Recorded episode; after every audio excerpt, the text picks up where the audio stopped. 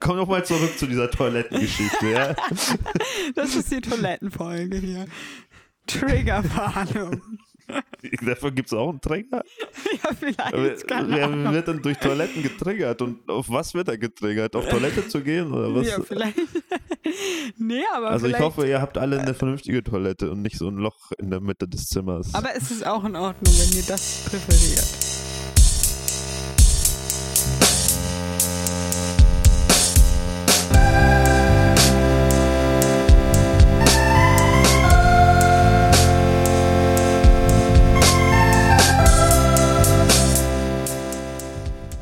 Herzlich willkommen zu einer weiteren Folge von Gerade gesehen. Heute endlich mit Tulsa King. Folge 5. Wie ist dein erster Eindruck? Ähm, ja, ich glaube, in dieser Folge ging es richtig zur Sache. Es ist äh, relativ viel passiert. Ja, also ich fand die Folge jetzt auf jeden Fall nicht langweilig. Ich fand, die Folge hat sich etwas gezogen. Echt? Also überrascht mich ein bisschen, dass das dein Eindruck war. Also die erste Hälfte war ja gefühlt irgendwie diese Beerdigung Ja. und Familieninteraktion von Dwight. Und das hat sich für mich gezogen, weil es irgendwie sehr vorausschaubar war. Also da hat mich jetzt wenig überrascht. Ja, überrascht haben mich die Sachen auch nicht, aber ich finde schon, dass relativ viel passiert ist und ja, auch, auch während dieser, dieser Familienszenen ist ja äh, dann immer parallel auch immer in Oklahoma was passiert. Ich würde schon sagen, dass auf jeden Fall sehr viel los war in der Folge. Ich kann das aber auch verstehen, so diese Dialoge von dieser Familie da an diversen Orten, einmal in dem Restaurant und einmal ja bei dieser Leichenschau. Ja, also wenn man das auf dem Papier aufschreibt, dann hast du sicher recht, dass eigentlich schon viel passiert ist. Und ja, diese parallelen Szenen, da hast du auch recht.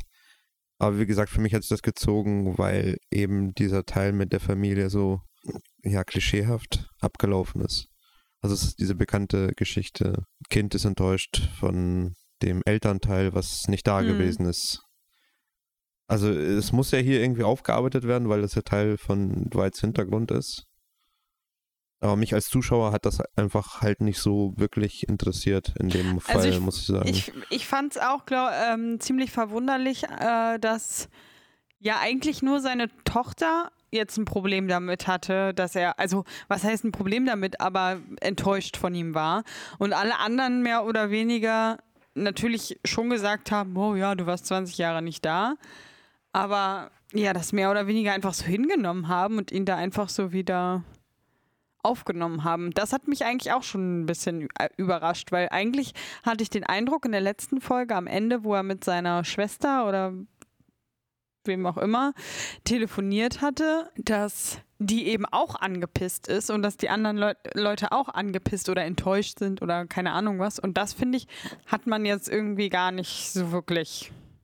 Aber gesehen. warum sollen die angepisst sein, wenn der irgendwie über 20 Jahre im Gefängnis gesessen hat? Ja, es geht Also ja dabei nicht darum, er dass er im? Gefängnis gesessen hat, sondern äh, dass er ja den Kontakt zu den ganzen Leuten abgebrochen hat. Also du meinst, dass er aus dem Gefängnis heraus nicht telefoniert hat oder was genau? Nee, das wurde schon in der zweiten Folge oder so thematisiert, dass er nach zwei Jahren oder so dann gesagt hat, dass er die alle nicht mehr sehen will und äh, dann den Kontakt abgebrochen hat. Also die durften ihn nicht mehr besuchen und er hat nicht mit denen telefoniert. Und das ist ja auch der Grund, warum die, die Tochter so arg enttäuscht ist. Nicht nur, weil er im Gefängnis gesessen hat, sondern auch, weil er halt komplett den Kontakt abgebrochen hat. Okay, das ist an mir vorbeigegangen. Ja, vielleicht was ist das die Begründung dafür? Also was wa- äh, wissen wir schon, warum er das überhaupt gemacht hat? Also ich mutmaße jetzt, ich weiß nicht, ob, äh, ob es dafür auch irgendwelche Indizien schon gab. Äh, ich denke mal, dass er es seiner Tochter damit eigentlich leichter machen wollte, weil es natürlich auch nicht so geil ist, seinen Vater dann irgendwie im Gefängnis zu besuchen und immer dieses, ja, das im Hinterkopf zu haben. Aber ich glaube, er hat auch dann an einer Stelle gesagt, dass er im ersten Moment dachte, dass er das tut, um sie zu schützen, aber am Endeffekt eigentlich eher um sich selbst zu schützen, weil ihn das jedes Mal daran halt erinnert hat, was er gerade ja aufgegeben hat sozusagen, dadurch, dass er jetzt im Gefängnis ist, also was er vermisst und dieses, dass er das dann zwischendurch immer mal wieder kurz sehen würde, würde ihn halt zu sehr fertig machen. Okay, klingt für mich jetzt aber nicht einleuchtend, muss ich sagen. Also ich glaube nicht, dass jemand wirklich so handeln würde. Ist für mich jetzt nicht plausibel. Also weiß ich nicht, wie, ob es Leute geben würde, die so handeln. Also ich, ich glaube, würde, würde es nicht so machen. Aber. Also ich würde mir vorstellen, dass gerade, wenn du in so einer Situation bist, du dich über einen Besuch freust, dass du mal irgendwas anderes erlebst als den Gefängnisalltag. Klar kann das auch natürlich darauf äh, hinweisen, okay, das ist alles, was mir sozusagen jetzt fehlt. Aber es ist ja trotzdem besser als nichts. Also ja, ich, ich glaube, er wollte das so, also das die Begründung ist hier, dass er das alles so ein bisschen vergessen möchte und ja, quasi auslagern möchte und gar nicht mehr daran denken möchte, dass er eigentlich eine Familie hat und keine Ahnung was. Also ich glaube, da müssten wir noch mal in Folge zwei oder drei, ich weiß nicht genau, wo es war, reingucken, aber da hat er das auf jeden Fall, ja, mal angesprochen, mal thematisiert. Ich weiß gar nicht, in was für einem Kontext, entweder in so einem briefmäßigen Ding wieder, was so ein bisschen die Erzählerstimme von, von äh, Tulsa King dann auch immer ist. Oder ja, keine Ahnung. Aber auf jeden Fall erinnere ich mich daran, dass das irgendwann Thema war. Ja, also ich fand auch diese Beerdigungsszene ein bisschen befremdlich. Da ist er irgendwie so reingekommen und nach fünf Minuten gefühlt auch wieder raus. Ja. Er war auch da eigentlich nicht wirklich emotional involviert. Zumindest hat man das ihm nicht angemerkt. Und dann später sieht man ihn bei einer Vorbereitung von einer Rede, glaube ich. Mhm. Und da hält er einen ziemlich so einen ausschweifenden Text, der auch so viel Superlative und so mit sich bringt, was ja auch irgendwie wahrscheinlich normal ist, wenn man so einen Verstorbenen beschreibt, dass man viel auch so heraus äh, hervorheben möchte. Mhm. Aber es hat halt für mich halt irgendwie nicht so zusammengepasst zu dem, wie es bei dieser Beerdigungsszene war. Also das ist ja irgendwie immerhin sein Bruder. Und man hat nicht den Eindruck, dass ihn das wirklich emotional wirklich so berührt hat, sondern er ist da eher wirklich auch gleich schon in dieser Geschichte mit seiner Tochter befangen. Ja. Dass ihn, äh, ihm eigentlich das im Fokus liegt, was ja auch irgendwo verständlich ist, dass ihm das wichtig ist, aber trotzdem in der Situation fand ich das irgendwie komisch, dass er da gleich schon fast äh, diese Beerdigung komplett überspringt in seinem Geiste und schon sozusagen bei der nächsten Geschichte ist. Ja, er wollte ja quasi auch, also er hat ja ähm, seine Schwester da auf der Beerdigung getroffen und bevor er überhaupt zum Sarg wollte, wollte er eigentlich mehr oder weniger seine Tochter sehen oder keine Ahnung was. Also das, da gehe ich schon mit, das kann ich ja auch nachvollziehen, das finde ich auch ein bisschen komisch. Also von mir aus kann er ja auch so pragmatikermäßig eingestellt sein und vielleicht hat er auch keine so tiefe Beziehung zu seinem Bruder. Man weiß es ja nicht so wirklich. Ja gut, aber es wirkte ja eigentlich in der letzten Folge ein bisschen anders, oder? Ja, aber genau das ist ja auch mein Problem. Also, dass ich das nicht konsistent äh, jetzt wahrgenommen habe. Und halt bei dieser Rede, gut, da wirkt er ja auch so emotional dann wieder aufgeladen ein bisschen. Mhm. Aber da wirkt es für mich halt wegen dieser ersten Szene bei der Beerdigung schon fast so, als ob er einfach von seiner Rede selber so gerührt ist. Also er ist mehr über sich selber. Rede ist so gut. Genau, er ist mehr über sich selber gerührt. Äh, oh, guck mal, was ich für eine geile Rede hier geschrieben habe. Das rührt mich jetzt irgendwie. Aber es geht dann so gar nicht um, um die Sache an sich. Hm, ja, ja, verstehe ich. Aber die anderen sind auch sehr gerührt auf jeden Fall. Diese, er spricht die ja dann irgendwie auf den Anrufbeantworter von, von, äh, von der Frau. Von der Frau, ja, und der Tochter, glaube ich, oder? Nee, ich glaube nee, von der Frau sein, und, und seine Schwester ist dann irgendwie auch gerade da, wo sie das abhören oder wurde dann extra zum Abhören eingeladen oder warum auch Muss immer er, jetzt da Müssen sie das absegnen oder was war eigentlich dieses Szene? Nein, nein, er soll die Rede ja nicht halten. Er will ja eigentlich die Rede halten bei der Beerdigung. Ja. Und seine Schwester sagt aber, sie glaubt, dass das keine gute Idee ist. Warum auch immer. Das jetzt keine gute Idee sein soll. Und dann denkt er sich so gut, wenn ich die Rede jetzt hier nicht halten kann, dann lese ich die jetzt hier auf den Anrufbeantworter vor. Okay. Also, das wollte ich, ich glaub, er quasi nochmal an seinen Bruder, ja, mitgeben, weil das ja auch der ehemalige Anschluss von diesem Bruder halt ist und da auch auf dem Anrufbeantworter der, der, dieser Bruder ja noch redet und sagt, keine Ahnung, hinterlasst die Ah, Nachricht okay. nach dem Ton. Also die- er wusste gar nicht, dass, dass die das abhören, sondern der hat das da einfach auf sozusagen symbolisch auf diesen Anrufbeantworter Ja, da genau. erzählt. Ja. Wow, jetzt äh, verstehe ich überhaupt diese Szene. mal, hast du eigentlich hingeguckt oder? Ja, ich, ich glaube, die ganzen äh, fünf Führer denken jetzt wahrscheinlich, dass ich irgendwie so die Aufmerksamkeitsspanne von so einer Eintagsfliege habe. Aber was man ja nicht weiß, ist, dass ich zwischendurch auch mal irgendwie in der Küche bin, irgendwelche Sachen hole. Ja, Oder- ich wurde heute verwöhnt von Andreas. Ja, also es ist nicht so, dass äh, wir da wie festgeschnallt vor dem Fernseher sitzen und die ganze Zeit nur gucken. Ich glaube, es gibt auch so Leute, die dann wirklich sofort anhalten. Ja, So, ich bei glaube, bei, bei einer so. Serie, wo das auch wirklich unbedingt notwendig ist, wobei äh, wir werden gerade eines Besseren belehrt, aber wobei das wirklich notwendig ist, um sie irgendwie zu verstehen oder die jetzt besonders spannend ist oder so, da machen wir das ja auch nicht. Dann würden wir ja auch auf Pause machen oder würden dann halt einfach nicht äh, so lange in der Küche rumhängen.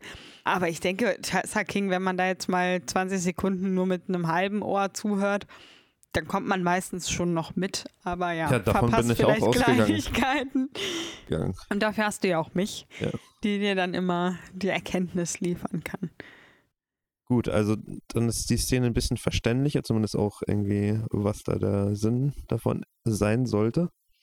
Wie gesagt, aber trotzdem für mich nicht ganz klar. Also vielleicht wollte er auch gar nicht in der Öffentlichkeit da groß Gefühle zeigen, weil das gar nicht zu seinem Image gehört. Das äh, könnte auch passen.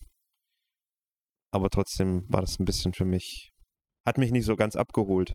Beziehungsweise war es für mich halt als auch nicht so spannend, was ich ja, Ja, aber schon erwähnt wahrscheinlich habe. eben, weil es dich halt nicht abgeholt hat. Weil wenn es dich abgeholt hätte, dann wäre es ja spannend genug gewesen, denke ich mal.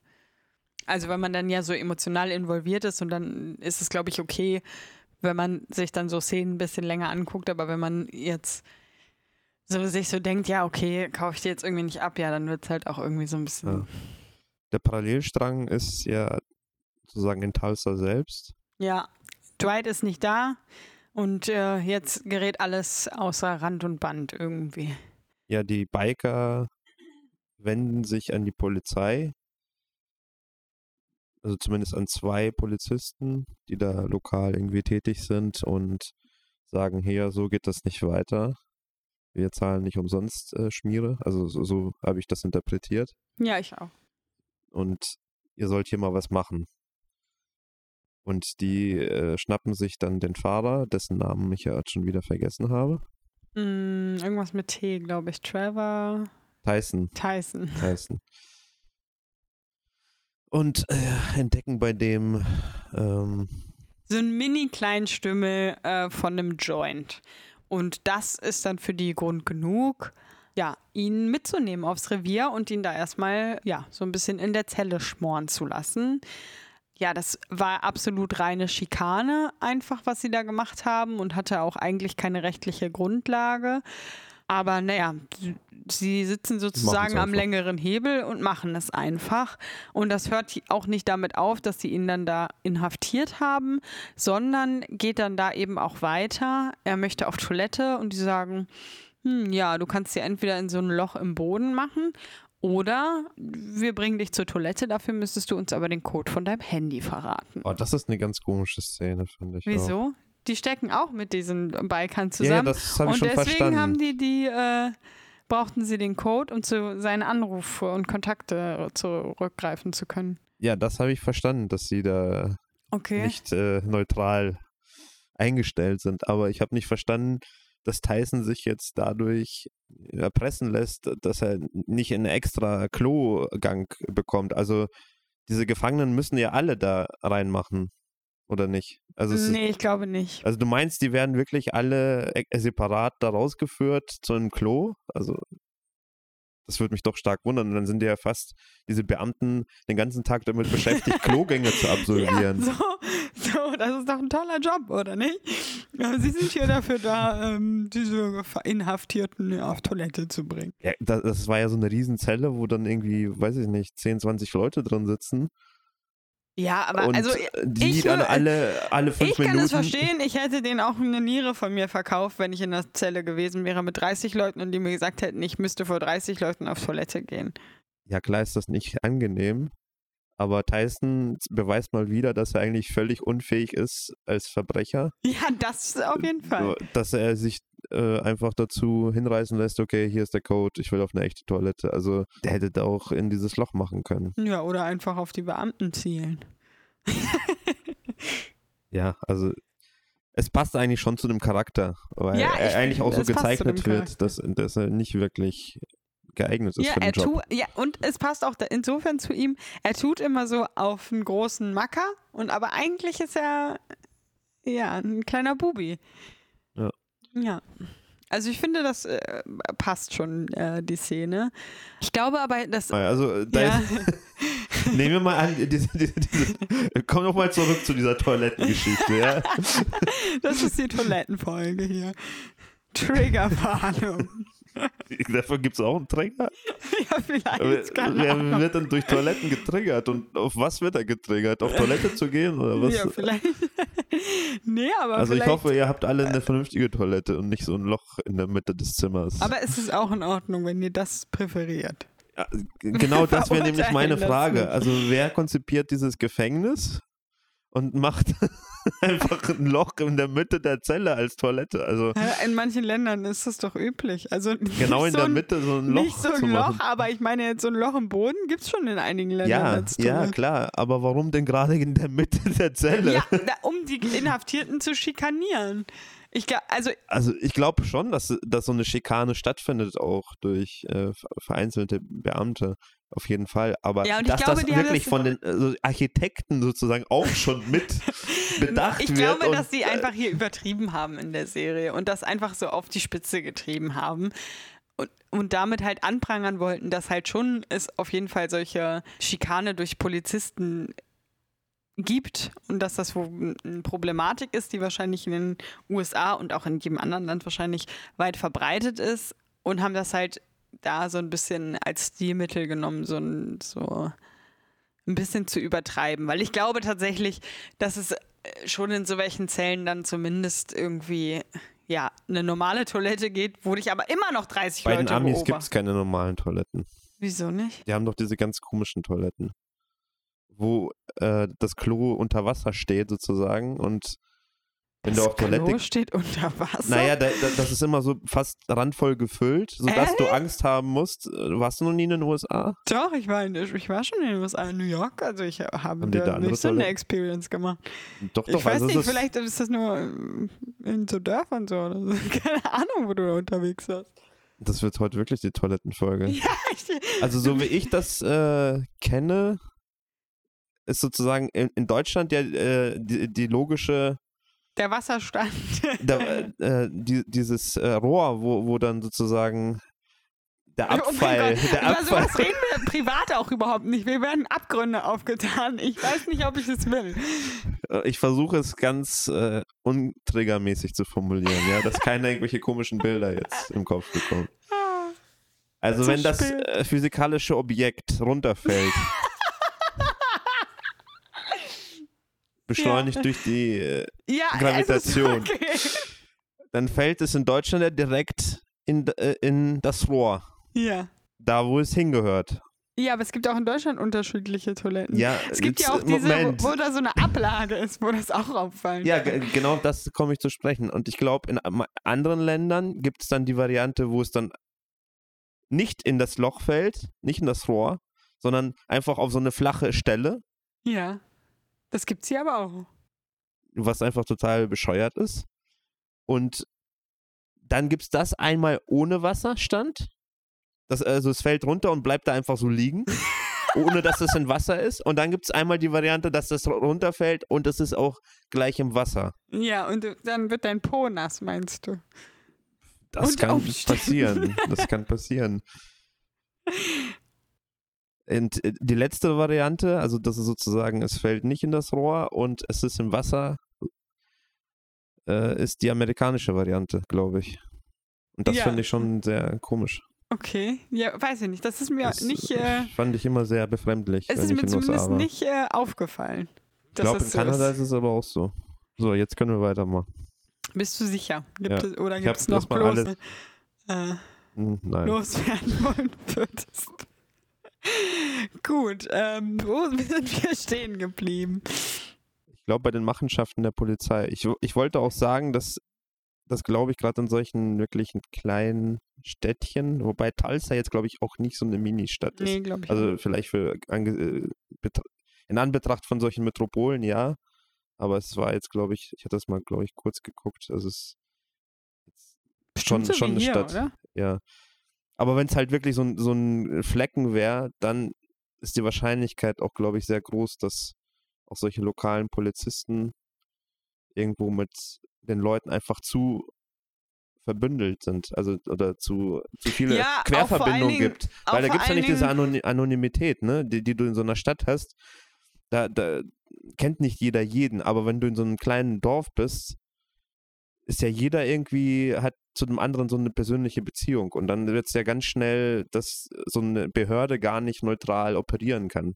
Ja, und ich glaube, erschwerend hinzu kommt auch noch, dass es dann wahrscheinlich da auch nur so sechs Polizisten gibt, die sich auch äh, alle untereinander wahrscheinlich dann sehr gut sogar kennen und dann auch das so eine Gruppendynamik entwickeln kann.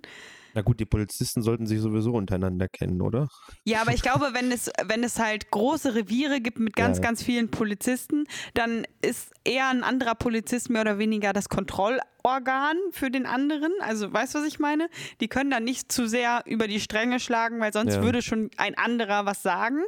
Und da ist es dann so, das sind nur so ein paar. Und wenn die sich alle gemeinsam irgendwie, ja, in Anführungszeichen radikalisieren, in welche Richtung auch immer, oder in, äh, äh, mit irgendwelchen Leuten sich zu sehr verbrüdern, dann äh, glaube ich, kann das auch so eine ganze Gruppendynamik halt entwickeln. Und dann sind halt diese sechs Leute, also dann hast du keine unabhängige Polizei mehr, sondern wirklich dann nur diese sechs, an die du dich wenden kannst und die haben untereinander so geklüngelt, dass sie jetzt alle da eben so sind. Ja. Weil ich glaube, in, in, äh, zu Not, wenn du jetzt in New York bist, gut, wenn, wenn du jetzt das Gefühl hast, du hast hier mit einem korrupten Polizisten zu tun, läufst du ins nächste Revier oder so und sagst, ja, ich fühle mich so, als wären die befangen und so.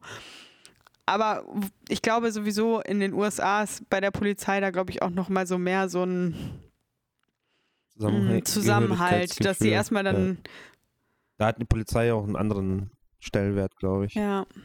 dass sie dann erstmal auch so quasi in die Bresche springen für die anderen und erstmal sagen, ja, kann ich mir gar nicht vorstellen oder so.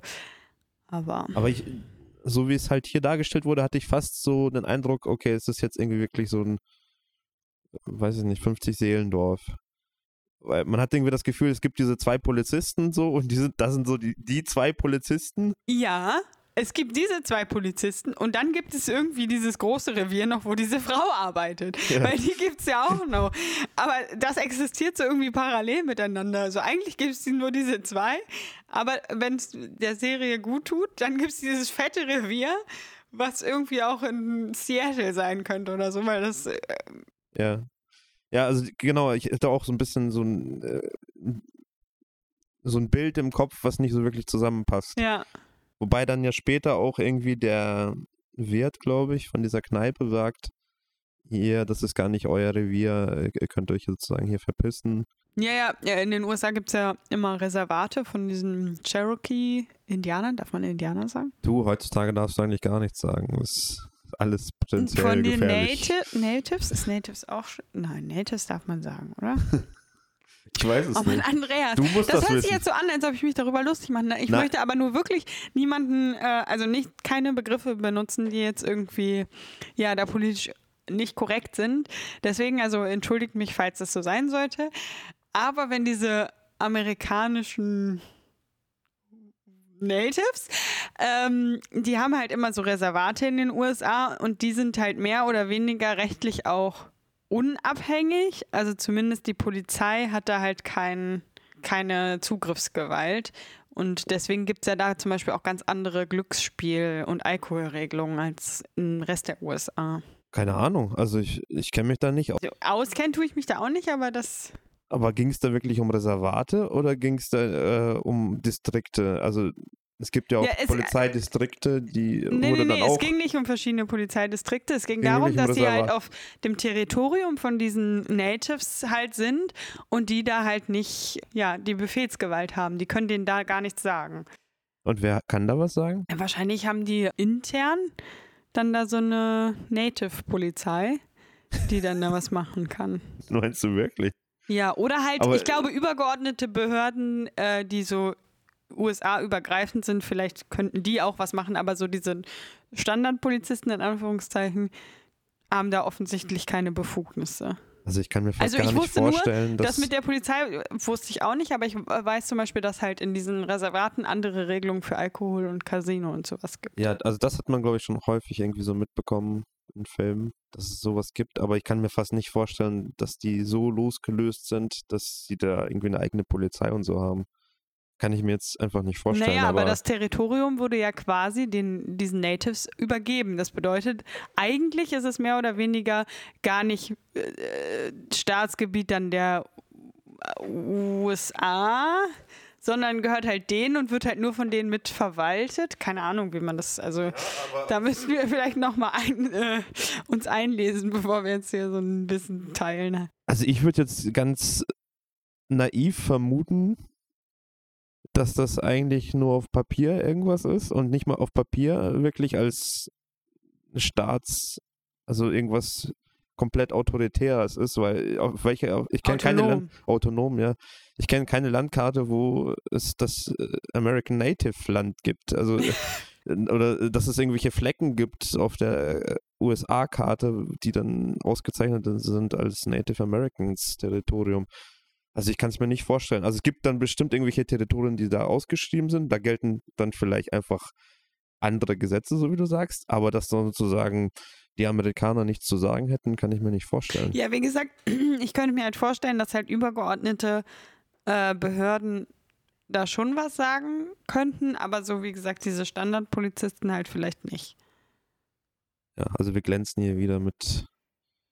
Es ist nicht genannt? mal Halbwissen. Es Das ist nicht mal gefährliches es Halbwissen. ist- es ist einfach, ja, Mutmaßungen sind das hier. Mutmaßung, ja. Aber es ist tatsächlich eigentlich ein spannendes Thema. Also man hat das ja, glaube ich, jeder von uns schon oft gehört, so Indianerreservat. Hm. Und was ist damit? Andreas hat damit keine Probleme. Ist ihm ist egal. Was ist denn? Ob Ist, er das sagen darf nein, jetzt aber. nicht. w- Wieso ist jetzt Indianer auch irgendwie falsch? Nein, ich habe ja doch selber danach gefragt, aber ich meine, für dich ist das keine Frage. Naja, ich meine, sagen wir, es ist jetzt wirklich nicht der ganz politisch korrekte Begriff. Um, um mal jetzt die Debatte hier auch gleich aufzumachen. Ja. Also ich habe ich habe nichts dagegen sozusagen, wenn jemand kommt und sagt, äh, ich möchte nicht so genannt werden, nenn mich bitte anders, dann sage ich, okay, klar, kein Problem. So genauso wie wenn du mir sagst, ich möchte nicht mehr Laura genannt werden, sondern du machst eine Namensänderung oder so, dann Königin. ja. Ah, nein, aber das meine ich halt. Also ich habe ja kein, Pro- ich habe kein Problem damit, das irgendwie zu akzeptieren, dass jemand irgendwie anders genannt werden möchte. Das erstmal als vor, vorgeschoben, ja, weil Ja. man wird dann, glaube ich, schnell gleich mit so einer Keule umgehauen, sobald man irgendwas sagt. Die Keule habe ich schon hier bereitgestellt. Genau, du hast ja auch schon fast so ängstlich formuliert, okay, wie, wie nenne ich das jetzt? Weil es ja, glaube ich, schon wirklich dieses Problem gibt jetzt gerade in der Gesellschaft, dass du Angst hast, irgendwas zu sagen und damit irgendwen auf die Füße zu treten. Und meistens sind es, glaube ich, auch Leute, die sich auf die Füße getreten fühlen, die gar nicht betroffen sind. Weil, was ich jetzt eigentlich sagen wollte, Ja. es werden ja höchstwahrscheinlich keine Native Americans hier jetzt diesen Podcast zuhören. Hä? Wieso das nicht? Also ich halte einfach die Wahrscheinlichkeit dafür jetzt als sehr, sehr gering an. ja, das denke ich auch. Und deswegen müssen wir uns, glaube ich, jetzt nicht ähm, Ja, zu sehr da drin verstricken. äh, darüber informieren und da ganz sozusagen den bestpolitischen Ausdruck finden. Was anders wäre, wenn wir jetzt dahin fahren würden und da sozusagen ohne irgendwie sensibilisiert zu sein, einfach irgendwelche Wörter um uns werfen würden. Das wäre Ja, und auch sicherlich jetzt, was also, anderes. Wenn, wenn jetzt, wenn wir es jetzt wüssten oder uns jemand darauf aufmerksam machen würde, ey, das nennt man jetzt aber, keine Ahnung, XY, dann würden wir das ja auch, denke ich mal, den Begriff benutzen. Aber wir wissen es jetzt äh, nicht besser, also Da wäre es mir aber auch auf jeden Fall wichtig, dass sozusagen die Leute, das äh, anders haben möchten, die davon auch betroffen sind und nicht dann irgendwer, der dann meint, äh, wir formulieren das jetzt aber anders. Weißt du, ja was gut, ich meine? aber vielleicht gibt es Das da ja auch wirklich schon von so eine allgemeingültige Regel, äh, die eigentlich vielleicht in den betreffenden Ländern halt auch bekannt ist und wir wissen es jetzt nicht. Also weißt du, was ich meine? Wenn, Nee. wenn jetzt zum Beispiel in den USA jetzt sich durchgesetzt hat, dass äh, man diese Leute zum Beispiel Natives, Native Americans nennt und das für die cool ist und uns jetzt jemand sagt, ey, passt auf, in den USA nennt man die so und so, weil damit sind alle cool, dann wäre das ja genug Begründung. Da müsste jetzt nicht unbedingt ein Native dir das schreiben, oder nicht? Nee, nee, klar, muss, ich muss jetzt nicht irgendwie einen Augenzeugenbericht haben. Nein, das meinte ich nicht damit. Ich, ich meinte nur, dass sozusagen dann so ein Begriffsänderungswunsch auch immer von dem Betroffenen ausgehen, Ausgehen sollte, sollte, und nicht ja. irgendwie von der Gesellschaft, weil die jetzt von sich aus meint, dass da jetzt irgendwie ein Umbenennungsgrund vorliegt. Ja, ja, das kann ich nachvollziehen. Das war jetzt auch ein Exkurs. Ich weiß schon wieder gar nicht, worüber wir da vorgesprochen Ich weiß auch nicht, haben. also wir haben heute irgendwie über Toiletten gesprochen. Political Correctness. Political Correctness. Ja, also diese Parallelhandlung zeigt ein bisschen diese Problematik auf, dass es da die korrupte Polizei gibt Ja, und die Polizeigewalt, steckt unter einer Polizeiwillkür. Decke mit den mit der Biker Gang und ja, passiert da sonst was? Nee, ja, die Biker nicht. Gang räumt da jetzt so ein bisschen auf. Die hat diesen Typen von, von der von diesem Hanfshop haben die gekidnappt und Ah ja, genau. äh, die verhören den jetzt und machen dem so ein bisschen Angst, aber tatsächlich passieren tut da eigentlich nichts. Also er spielt da mit einem Messer ein bisschen rum, aber er verletzt ihn jetzt nicht. Also natürlich ist so eine Entführung schlimm genug, das will ich jetzt nicht sagen. Aber er wird dabei nicht verletzt und wird dann halt irgendwann in diese, von diesen zwei korrupten Polizisten dann auch, in des, die Lokalität des Lieferanten des Lachgases, sage ich jetzt mal, gebracht. Und dort findet dann halt diese Handlung statt, von wegen, ja, ihr habt hier gar nichts zu sagen, weil die wollen dann halt auch diesen Typen verhören. Und er sagt, hahaha, nee, nee, ich rede nicht mit euch, verpisst euch aus dem Laden. Also, das sagt er so. Und äh, dann wollen die sich, wollen die erstmal sich aufregen und ihn äh, härter angehen und dann sagt er, dass die da aber gar keine Befugnisse haben und dann, Aber die ganze Szene habe ich nicht verstanden. wieso? Also vorher ich weiß war gar nicht, warum die den da hinbringen. Das Ja. habe ich nicht verstanden. Ja, genau das, äh, darauf wollte ich doch hinaus. Das meinte ich doch mit der ganzen Szene. Weil zuerst ist dieser Typ äh, eigentlich bei dem Biker-Boss, der ihn verhört und sozusagen einnordet. Und dann ist er plötzlich bei der Polizei und die bringen ihn zum, also was? Hä? Verstehe ich nicht. Also ich glaube, dass äh, es da jetzt nicht primär darum ging, den da abzuladen, sondern die wollten ihn jetzt auch noch irgendwie in Verbindung damit bringen, weil sie wahrscheinlich irgendeine Verbindung erahnen oder irgendwas schon wissen. Ja, aber das war schon ein bisschen äh, komplett dumm irgendwie. Da einfach mit dem Typen aufzukreuzen. Ja. in der vollen Bar, der hat irgendwie Handschellen auf. Und äh, also das wirkte Und vor allen Dingen müssen die doch auch wissen, dass da dann dieses Territorium ist, wo die nichts zu sagen haben. Also das wirkte für mich ein bisschen random einfach. Also was für mich irgendwie logischer gewesen wäre, dass dieser Typ auch weiterhin in der Gewalt von dem Biker-Boss bleibt, weil ich meine, der hat ihn schon jetzt einfach mit einem Messer bedroht. Der hat nichts mehr weiter zu verlieren. Also der, der ist ja sowieso sozusagen im Verbrechenssumpf da. Der könnte ihn auch einfach komplett gefangen halten. Ja, ich glaube aber, er will halt ihn so ein bisschen als Kurier dieser Nachricht zu haben, dass er halt diesem Dwight und den anderen Gruppenmitgliedern sozusagen ja ein bisschen Angst einjagt. Ja, das hätte er ja auch machen können. Da hätte er nicht die Polizei auch für gebraucht. Er hätte ihn einfach da irgendwo mitten in der Wüste aussitzen können Ja. oder wo. ja, das immer. hätte ich auch plausibler gefunden. Aber dass der dann plötzlich bei den Polizisten auch wieder ist, also die scheinen da wirklich ein- und auszugehen oder miteinander da wirklich die ganze Zeit nur miteinander zu interagieren. Was Gut. irgendwie ganz schön dumm ist, weil also die besten, glaube ich, äh, Polizeianhänger, die man haben kann als Krimineller, sind die, die nicht bei dir ein- und ausgehen, weil das ist ja irgendwann super offensichtlich und dann werden die ja ganz schnell dann vielleicht auch ausgetauscht. Und Du weißt, was ich meine. Ja, also die stellen das auf jeden Fall nicht. Die verheimlichen Die das verheimlichen irgendwie das nicht so nicht. wirklich, genau, auch bei diesem ersten Treffen sind sie da auch in irgendeinem Restaurant oder so. ja. Fastfood-Imbiss.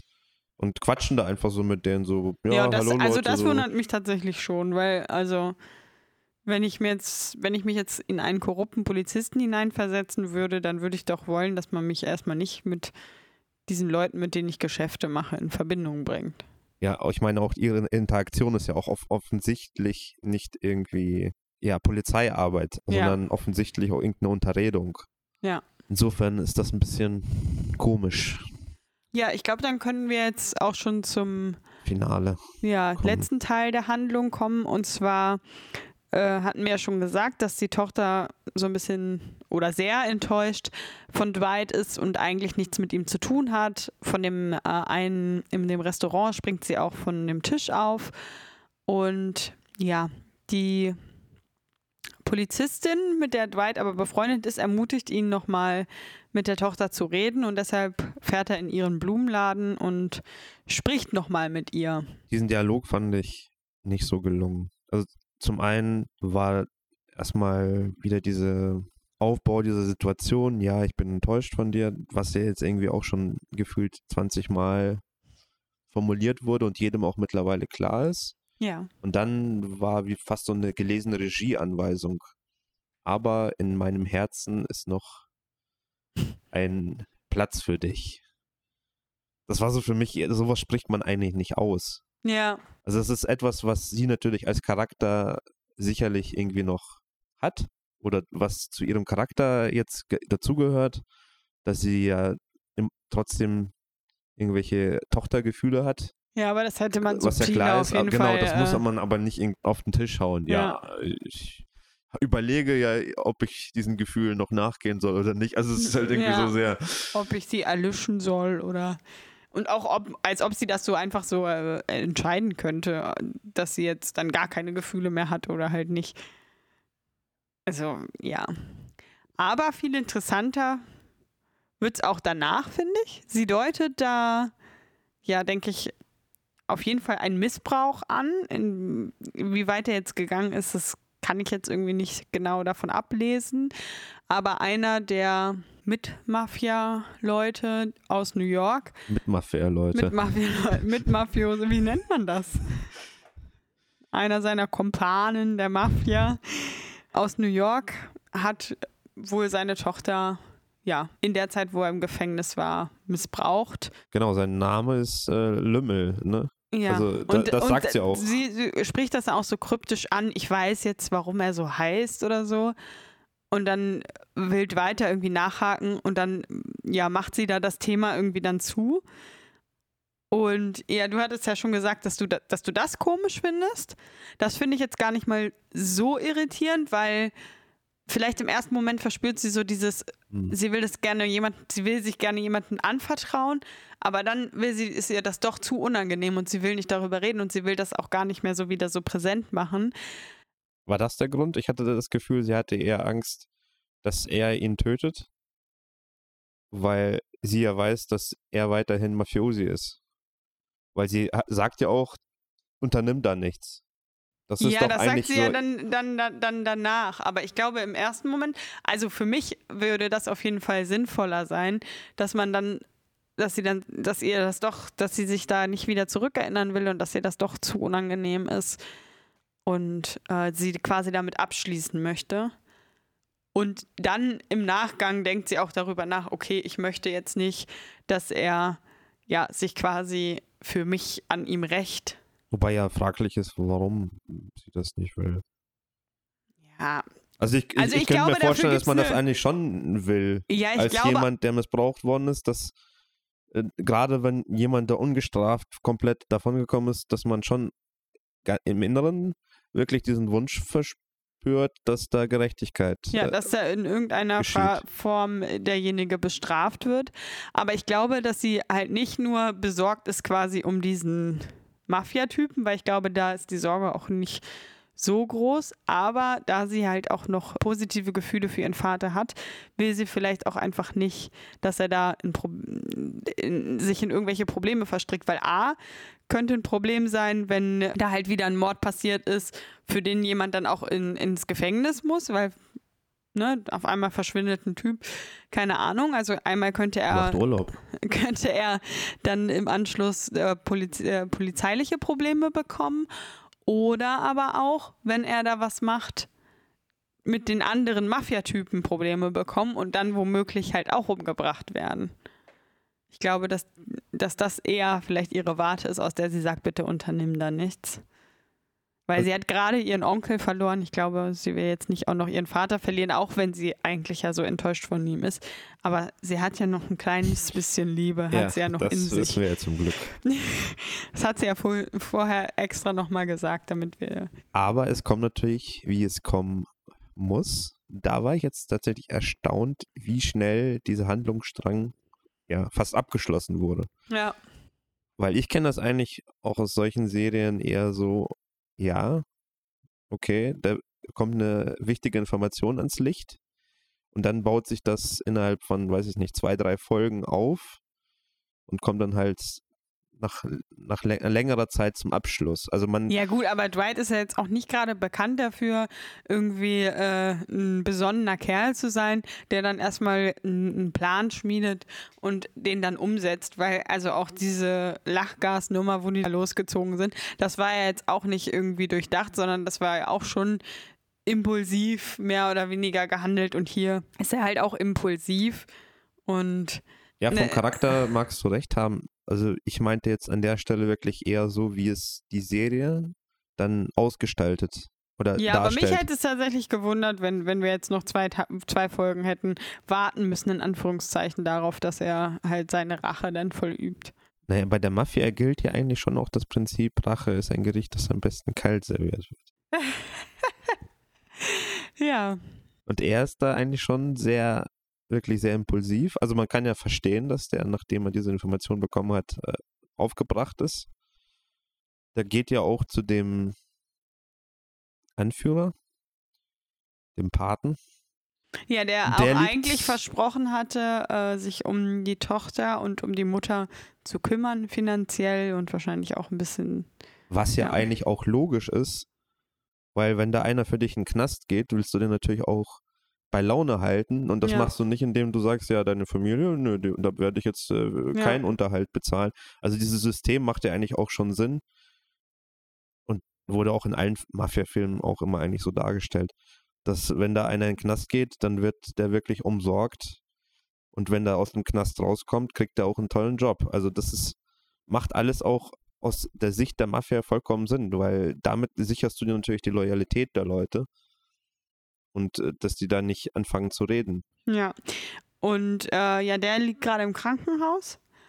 Und äh, Dwight geht dahin, besucht ihn in Anführungszeichen und will dann, glaube ich, also will herausfinden, ob er davon gewusst hat. Aber vorher war der auch schon mal im Krankenhaus, oder? Ja, es Dwight hat so ihn ein bisschen vorher hin schon und, einmal be hin und besucht. her irgendwie ja. auch in der Folge ein bisschen. Der hat ja vorher schon diese Begegnung im Krankenhaus mit diesen anderen Mafiosis, wo es ja auch irgendwie zu Rangeleien kommt. Da ist mir auch nicht wirklich klar gewesen, okay, auf einmal liegt dieser Typ im Krankenhaus, zufällig halt genau zum gleichen Zeitpunkt, als der auch in New York ist. Der kriegt ja auch gleich diesen Anruf, wo der andere sich auch wirklich komplett respektlos verhält. Ja, Der schreit dann ja irgendwie da fast an, ja, hier, dein Bruder ist tot, ist mir im Grunde egal. Also so, Ja. so redet er mit ihm, du hast hier aufzukreuzen. Also der fordert ja immer Respekt ein, aber zeigt wirklich se- seinerseits überhaupt null Respekt. ja weil Und- er sich als der als übergestellt sieht. Das ist der Sohn von dem Ja, Paten, ne? ja. Ja, also da ist auf jeden Fall verständlich, warum Dwight sich schlecht behandelt fühlt. Also, also eigentlich wirklich miserabel behandelt fühlt. Ja, das kann ich auch durchaus verstehen. Also Und mit diesen ganzen Jüng Jünglingen kann er auch nichts anfangen. Also die findet er alle auch irgendwie schrecklich. Die haben für ihn alle Folgen nicht mehr den Prinzipien, die er verfolgt. Und äh, ja, die kann er alle nicht ab. Ja. Das ist, glaube ich, ganz klar. Und da kommt es dann jedes Mal, wenn die sich in irgendeiner Art und Weise treffen, irgendwie zu, ja, auf jeden Fall einem Schlagabtausch verbal und oft halt auch zu Gewalt in Ich- irgendeiner Form. ich frage mich schon, was das Oberhaupt der Mafia hier für ein Ziel verfolgt hat, wenn man jetzt sozusagen bedenkt, was da alles irgendwie schiefgelaufen ist. Also beziehungsweise wie sich das zum Gesamtbild zusammensetzt. Also wir haben ja auch in der letzten Folge irgendwie gemutmaßt, ob der nicht hat sowieso umbringen wollen im Gefängnis. Ja, ich glaube ist aber, ja, wenn äh, dann der Sohn und nicht der Vater. Der Sohn hat, glaube ich, relativ schnell nach der ähm, Zeit die, das Ruder da übernommen, weil der Vater schon längere Zeit irgendwie schon krank war und irgendwie nicht mehr so ganz auf der Höhe. Und der hat dann so ein bisschen, ja, angefangen, die Geschäfte da zu managen. Und ich könnte Das mir könnte sein, vorstellen, ja. dass der Sohn dann ihn quasi ermorden lassen wollte und so quasi eine neue Ära in der Mafia begründen, indem er mit diesen anderen Jünglingen, die ja alle eigentlich in einem recht ähnlichen Alter, glaube ich, sind wie er, Jüngling, ist Mit das denen er- der richtige Ausdruck? Oder? sind nicht, ja, junge Männer halt, also jüngere Männer, neue Generation der Mafia. Oder meinst du jetzt, ist es das Jüngling? Ich weiß es nicht. Jüngling ist doch nicht schlimm, oder? Aber was heißt denn Jüngling eigentlich? ja, also ist das jung. nicht. Ich glaube, das hat irgendeine Bedeutung. Also, oh Gott, jetzt habe ich bestimmt hier irgendwas Schlimmes gesagt. Jetzt, Nein, mich- mich- aber ich frag mich gerade bei dem Wort einfach. Ähm, ja, wie dem auch sei, ich glaube, die wollen so eine neue Ära der Mafia begründen und deswegen drängeln sie Dwight ja da auch irgendwie raus. Also zum einen, damit er da nicht irgendwie Aufklärungsarbeit ähm, leisten kann und zum anderen, Andreas! Oh Was Mann. Ich, es tut mir leid, ich kann jetzt nicht mehr. Andreas, du bist dran. Mit Jüngling wird in der deutschen Hochsprache ein junger Mann bezeichnet, der nicht mehr Knabe, aber noch nicht erwachsen ist. Ja. So hat es recht. Ja, sag ich doch. Ach hier, mit dem Wort Jüngling kann auch etwas Reines, Makelloses betont werden. Ja, das denke ich nicht. Aber hier, mit bis ins 9. halbstarker. Jahrhundert war der Jüngling das männliche Pendant zur Jungfrau. Ja, das ist ja schön, aber so meinte ich das nicht. Auf jeden Fall sind das junge Mafiosis und äh, ja, die wollen Jünglinge. die neue, ja, Jünglinge. Die wollen die neue Ära begründen in der Mafia und deswegen wollen sie Dwight so. auch nicht mehr haben. Und oh Mann, ich will nicht mehr. Du musst aber noch. Du musst aber noch. Du ja, musst. du redest jetzt. Ja, ich weiß gar nicht, was du da jetzt alles erzählt hast. Ich habe die ganze Zeit das Gleiche gesagt, weil du mich immer wieder irgendwie abgelenkt hast und unterbrochen. Also kurz gefasst, Dwight findet die, neuen, die neuesten Entwicklungen in der Mafia nicht so gut. Ja, und die finden Dwight auch nicht so gut. Ja. Ja. Und Dwight erfährt von dieser Geschichte, macht sich auf zum nochmal ins Krankenhaus und wendet einen Trick an, um die Wahrheit zu erfahren. Der schnappt sich den Kiefer von dem Mafiosi Oberhaupt und guckt ihn in die Augen und fragt ihn ganz intensiv, wusstest du davon? Und dann weiß er, okay, er weiß nichts. Oh, Andreas, du machst dich darüber lustig, aber ich glaube, hier geht es halt auch darum, dass die beiden ja, äh, die waren ja sehr, sehr enge Freunde, sonst geht man ja nicht für jemanden in den Knast. Und ja, ich glaube, dem vertraut er halt auch schon so und äh, er wollte halt herausfinden, ob er davon wusste oder nicht. Und ich glaube, wenn du so jemanden, den du wirklich gut kennst, dann, dann kannst du ihm das doch schon so ein bisschen ansehen, ob, ob er jetzt überrascht ist, das auch zu hören. Und weil der Typ war ja auch wirklich so, was hat er getan, was hat er getan, auch mäßig. Also ich würde ihm auch abkaufen, dass er davon nicht wusste. Okay. Ich, ich kaufe es ihm auch ab. Ja, siehst du. Der hat das schon sehr nachdrücklich dann Und dann ist, das, nachgefragt. dann ist das für Dwight auch gut, wo er das äh, sozusagen geklärt hat. Aber dann zieht er los, um seine Rache zu vollüben. Genau, dann gibt es eine e- kurze Action-Szene mit vielen Schlägen und einer Herdplatte. Wo man sich auch Klassiker. fragt, wo, äh, wieso ist dieser Herd jetzt an? Äh, Das habe ich mich gefragt, aber ich wusste noch nicht, äh, stand da vielleicht vorher irgendwie so ein Teekocher drauf und ich habe es nicht mitgekriegt. Jedenfalls, als man dann den Fokus drauf hat, ist da plötzlich einfach eine Herdplatte, die an ist. Aber wie gesagt, vielleicht habe ich es am Anfang der Szene nicht gesehen, dass da irgendwas Ja. vorher drauf stand. Keine Ahnung.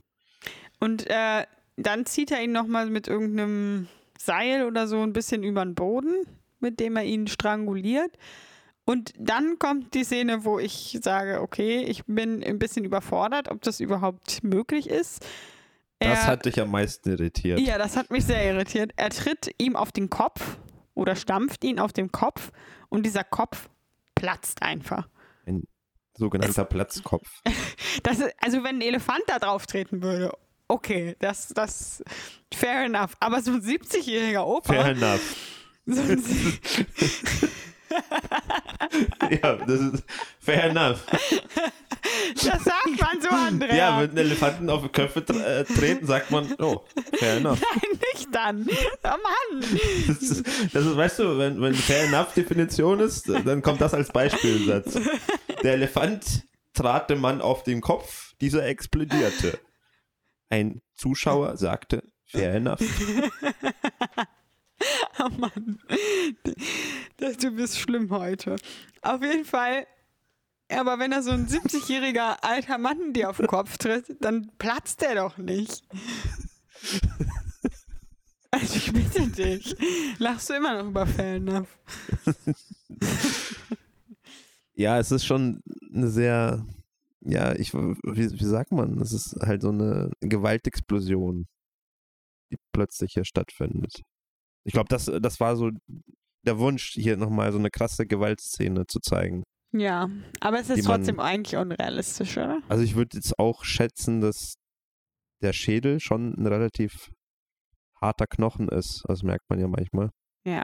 Dass du da natürlich drauf treten kannst und viel Schaden erzeugst, aber das ist nicht so, dass der einfach Platzt. kaputt geht. Also du musst ja, Ja. pra praktisch in dem Fall den Schädel komplett zertreten. Ja, und es, es war ja auch eine riesige Blutlache auf dem Boden. Das heißt, es muss ja auch auf jeden Fall irgendwo. Ja, also ich, ich glaube auch nicht, dass, dass es so einfach geht. Also klar, selbst wenn er nicht geplatzt wäre, der Kopf, äh, hätte er trotzdem durch so einen Tritt enormen Schaden genommen. Ja, das also das wäre gar nicht sozusagen, äh, also es wäre gar nicht notwendig, das so zu visualisieren. Also es wird ja nicht direkt gezeigt, aber es wird halt so impliziert, dass da wirklich irgendwie. Ja, ich glaube, es sollte auch noch so ein bisschen so zeigen, so, okay, er ist jetzt wirklich auf jeden Fall safe tot.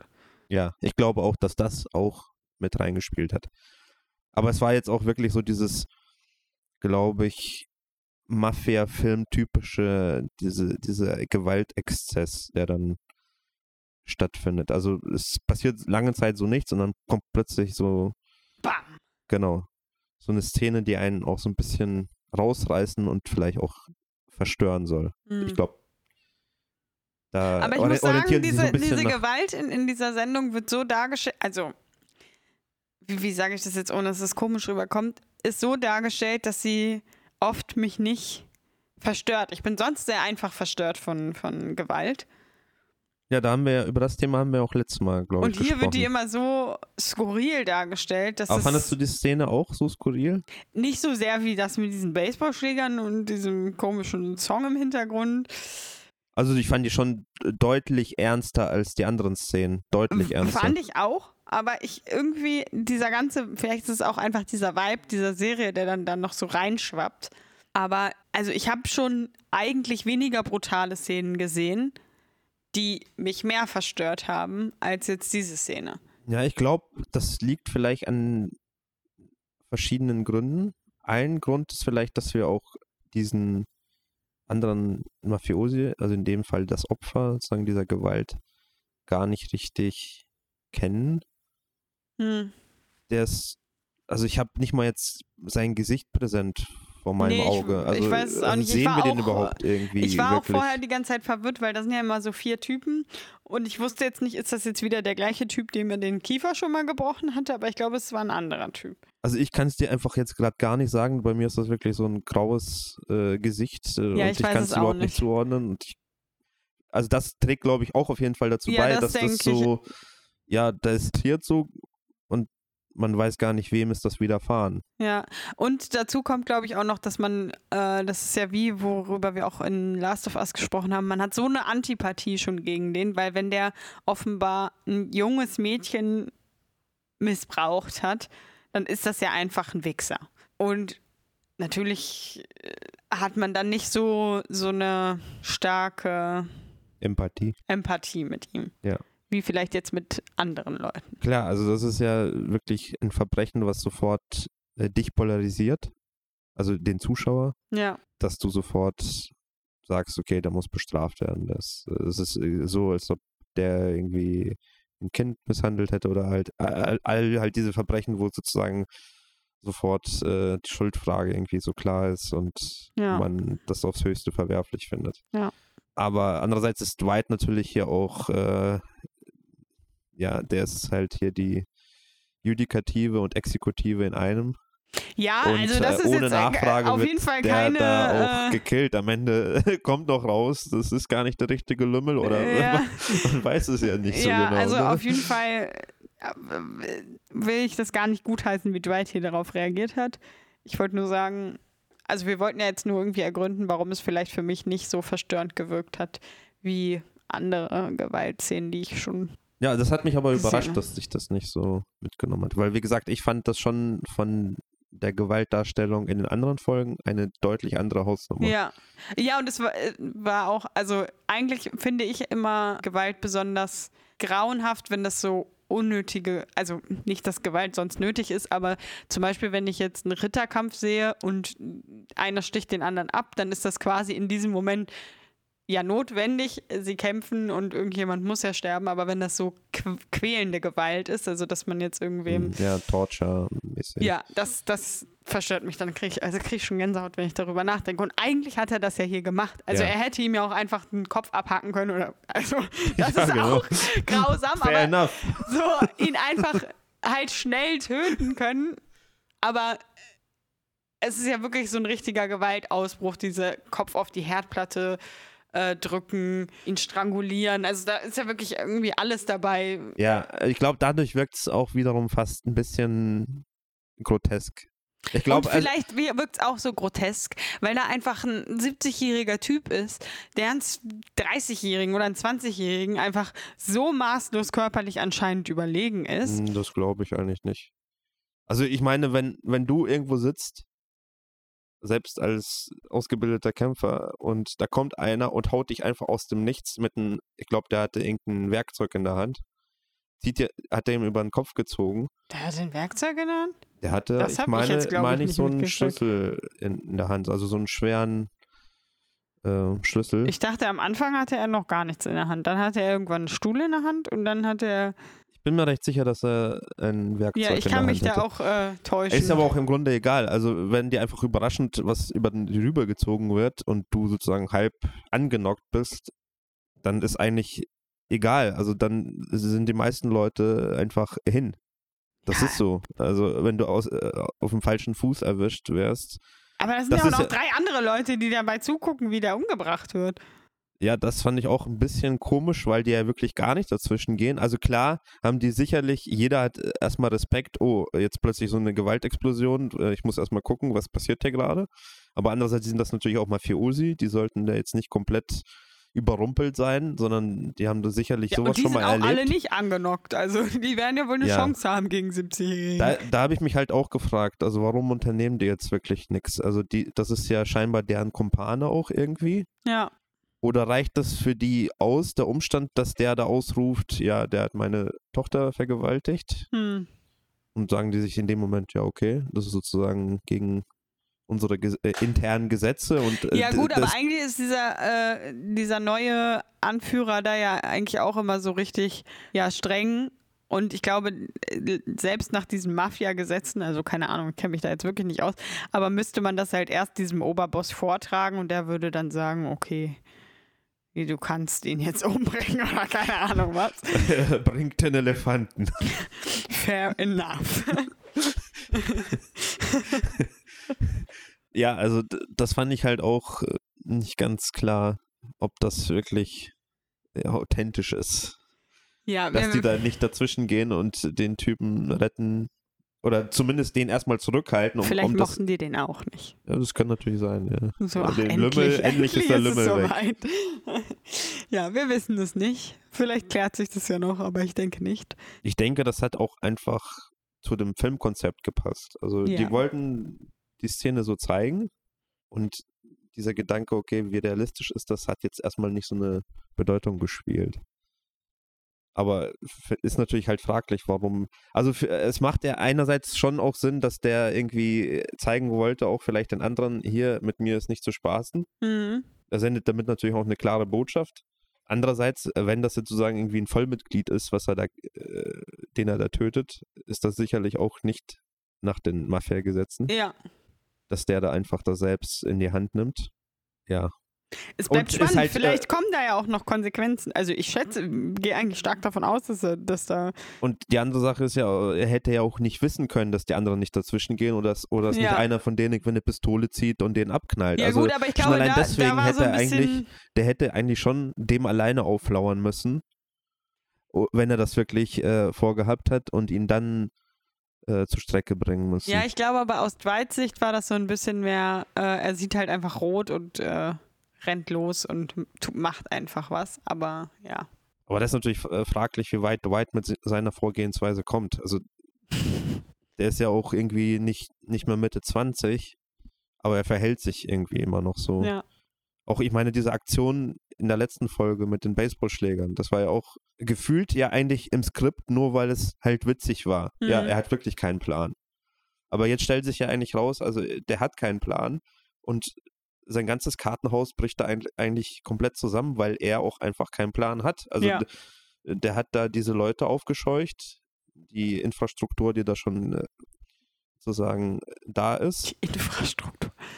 und hat eigentlich nichts im Petto, der hat keinen Ass im Ärmel, der, der lässt das einfach so passieren. Vielleicht wissen wir es ja auch noch nicht. Er ist ja jetzt gerade nicht da. Vielleicht wür- würde das alles anders ablaufen, wenn Dwight jetzt gerade da wäre. Ich weiß zwar nicht, was er dann machen würde, aber ähm, Und der wird den Boss da einfach auch den Kopf zertreten. ja auch einfach auf den Herd legen, auf den Grill ein bisschen anschmoren.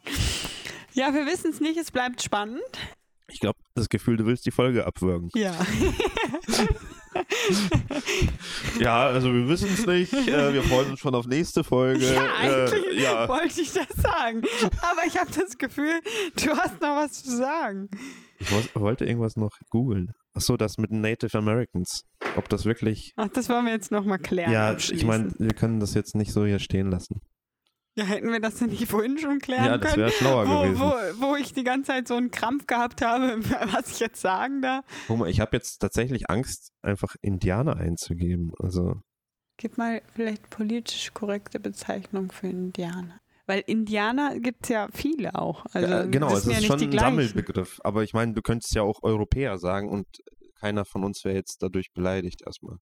Ja, aber das ist ja schon ein Begriff, der geprägt ist äh, von der Kolonialisierung, weil die wurden ja so genannt, weil eigentlich wollte dieser Kolumbus-Typ ja Indien finden und dachte, er ist in Indien und dann hat er die gesehen und hat gesagt, das ist ein Indianer. So, darf man noch Indianer sagen von swr.de? Also die meinen, ja. Das mag manche überraschen, doch die Frage, ob man heute noch von Indianern sprechen sollte, stellt sich nicht erst seit der Debatte um Winnetou-Filme und Bücher.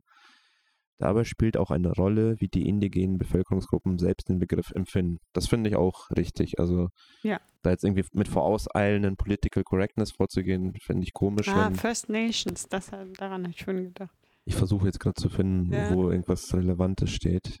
Also ja, es gibt halt diese Argumentation, dass das aus der Kolonialzeit äh, stammt, der Begriff.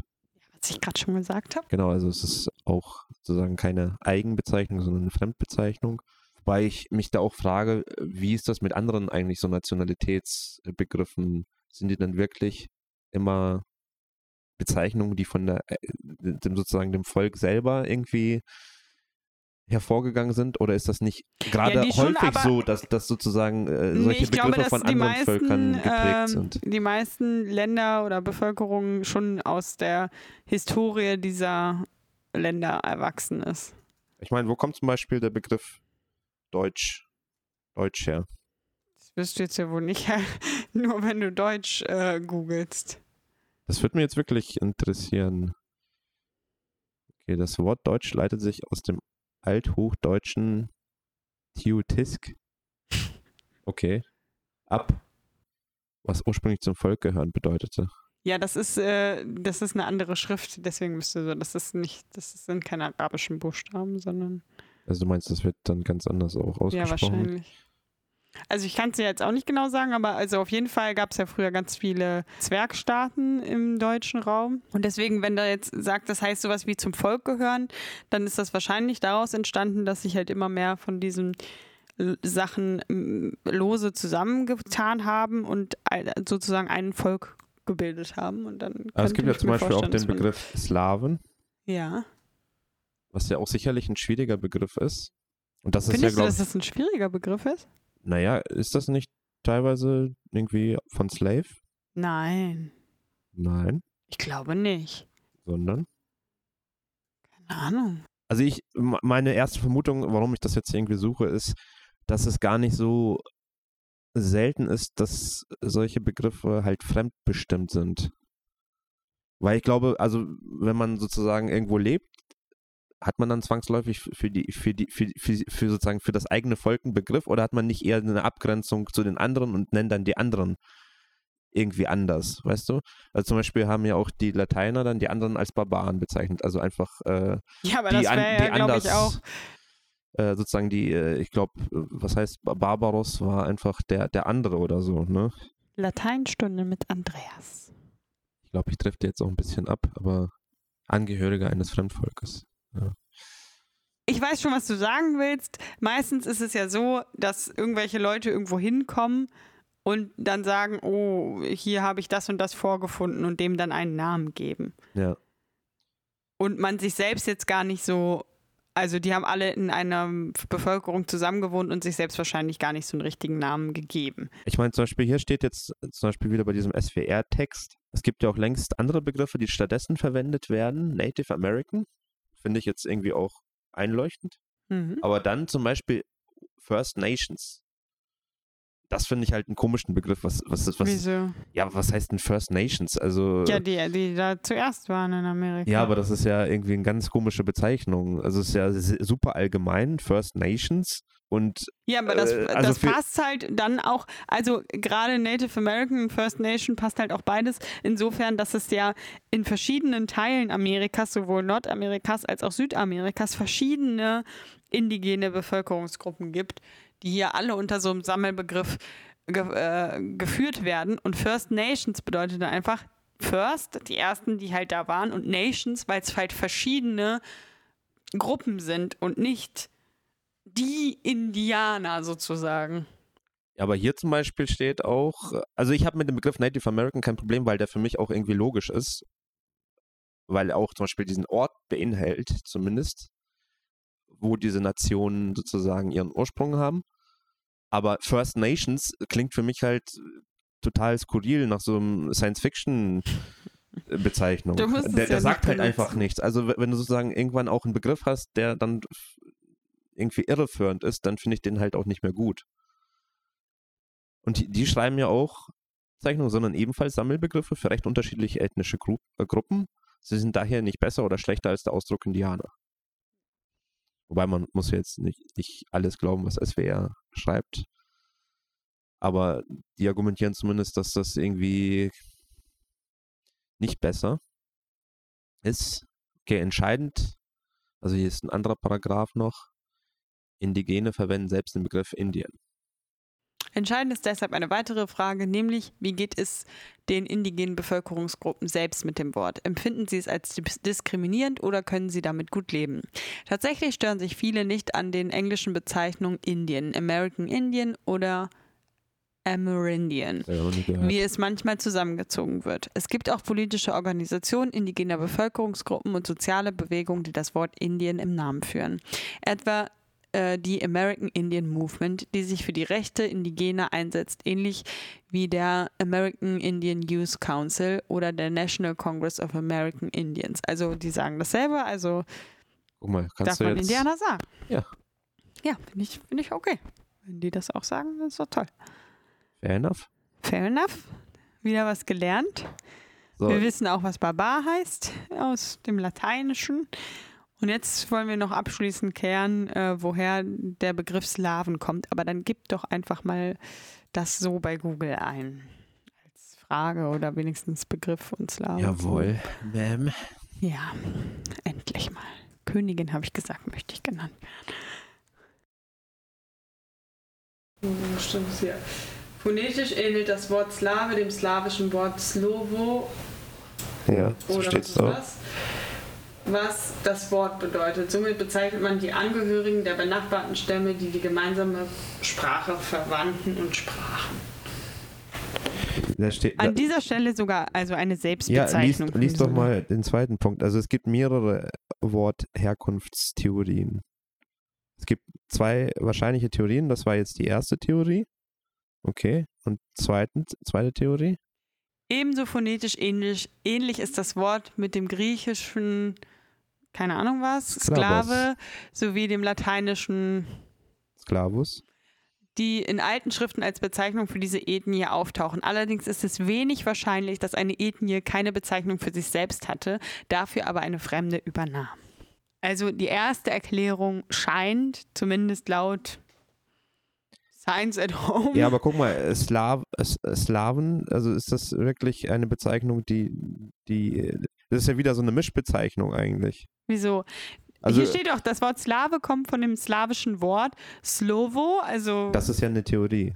Das sind beides ja, aber Theorien. gibt es gibt so ein Wort, was ähnliches im Slovo? Ja, das ja. gibt's, ja. ja.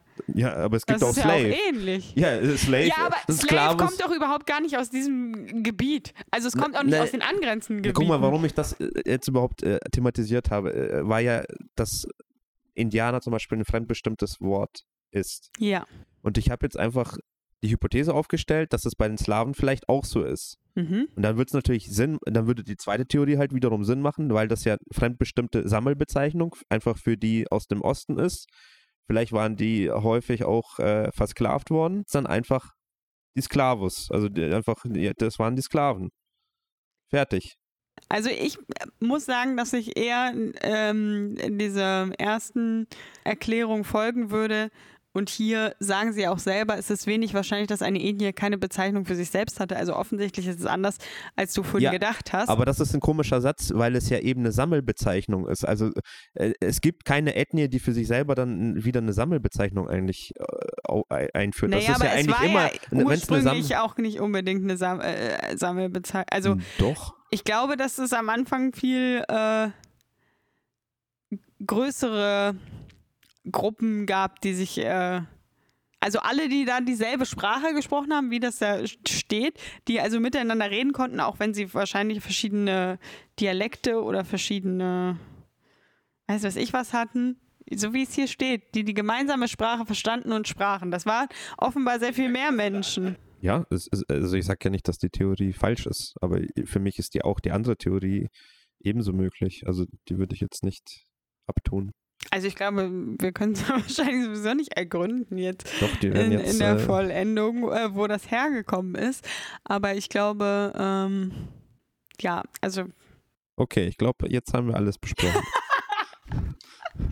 oh, was für eine weirde Folge. Also wenn irgendjemand jetzt noch dabei ist, Props für euch, wirklich. Bis zum nächsten Mal hoffentlich, falls ihr jetzt nicht diesen Podcast direkt löschen wollt. Auf Wiederhören.